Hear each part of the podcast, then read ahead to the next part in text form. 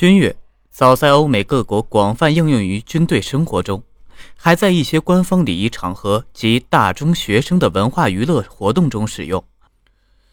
在清末的海关总税务司赫德的官邸内，也办起了一个所谓赫德乐队，主要用于官场的礼仪，曾名噪一时。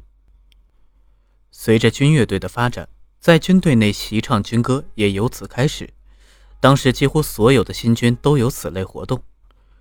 冯玉祥特别重视通过军歌的齐唱，以达到练兵的目的。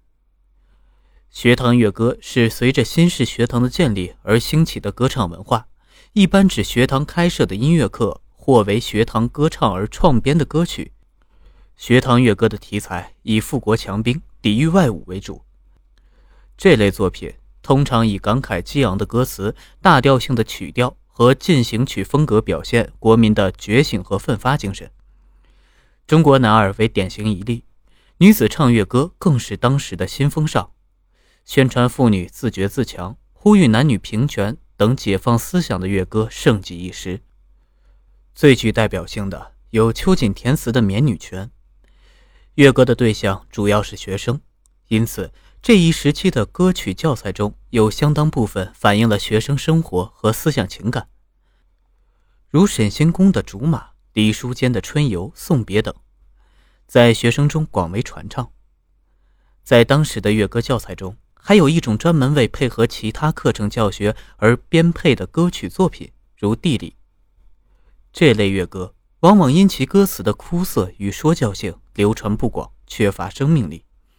此外，在乐歌初创时期，由于统治阶级的控制、利用，以及部分知识分子长期受到封建思想意识的影响。歌词中难免保守、落后和狭义民族主义的思想内容，这类作品通常缺乏艺术要求，很少能够流传。利用继承曲调添以新词是乐歌编创最常用的手法，后人称之为旧曲填词。首先是选用日本或欧美学校歌曲、流行歌调或军歌的旋律填词，其次是选用中国传统乐曲或民歌的曲调填词。如民歌《春调》，孟姜女填词的《缠足苦》，曾在留日学生中组织音乐讲习会，同时进行乐歌编创。后来，在国内广为流传的学堂乐歌，男儿第一志气高，即体操、兵操，是沈星公留学日本期间的处女作。沈星公是最早针对中小学生及学前儿童特点编写音乐教科书的音乐教育家。他对儿童的心理特征和唱歌要求有着深入的观察和体验。他编选的乐歌教材大多为青少年儿童所乐于接受。他写的歌词简而易解，浅而不俗，词曲结合贴切自然，唱起来顺口。李叔同编印出版中国第一份音乐期刊《音乐小杂志》，发起组织中国的最早的话剧社团——春柳社。并在创立后第二年公演法国小仲马的《茶花女》时，扮演女主玛格丽特，是中国话剧史上饰演茶花女的第一人。早在1905年，李叔同就编印了一册供学校教学使用的国学唱歌集，从此开始乐歌写作。他忧国忧民的情怀蕴含在乐歌编创之中，如《祖国歌》《大中华》《我的国》等都属此类。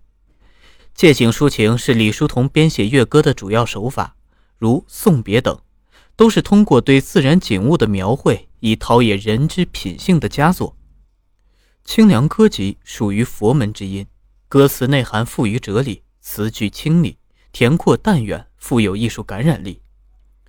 李叔同的教育思想和教学方法，也给他的学生们留下了深刻难忘的印象。一部分具有艺术天赋的学生。在他的启示教育下，艺术才能获得长足的进步，并在后来的艺术事业中发挥了重要作用。突出者如刘志平、丰子恺、吴孟非等，他们各自做出很多有益的贡献。曾新民的音乐活动主要体现在以下三方面：第一，致力于开展普及音乐的社会音乐活动，其中特别是上述的东京中国留学生的亚亚音乐会。及上海平儿院音乐部。第二，致力于学堂乐歌的编写。第三，致力于音乐方面的著述。这可以说是他对中国新音乐事业建设贡献最突出的一个方面。他所编写了《乐理大意》和《唱歌及教授法》，他所编译的《乐典教科书》是当时我国最早出版的一本比较完备的、系统介绍西方音乐体系的乐理教科书。乐歌的历史意义是，在乐歌活动的影响下，培养出中国最早的一批音乐教育人才。从而，中国普通音乐教育建设和发展提供了必要的师资力量。通过学堂乐歌活动，展示出音乐教育的社会功能，从而引起社会各界对音乐教育的重视，逐步确立音乐课在学校教育中的地位。通过乐歌课，把西欧音乐理论基本知识以及音乐会演出形式介绍给国人，提高音乐修养，活跃音乐生活。乐歌活动中。出现的集体唱歌这一新的音乐表现形式，对中国五四运动以后，特别是三十年代群众歌曲题材的形成及群众歌咏活动的开展，积累了一定的经验。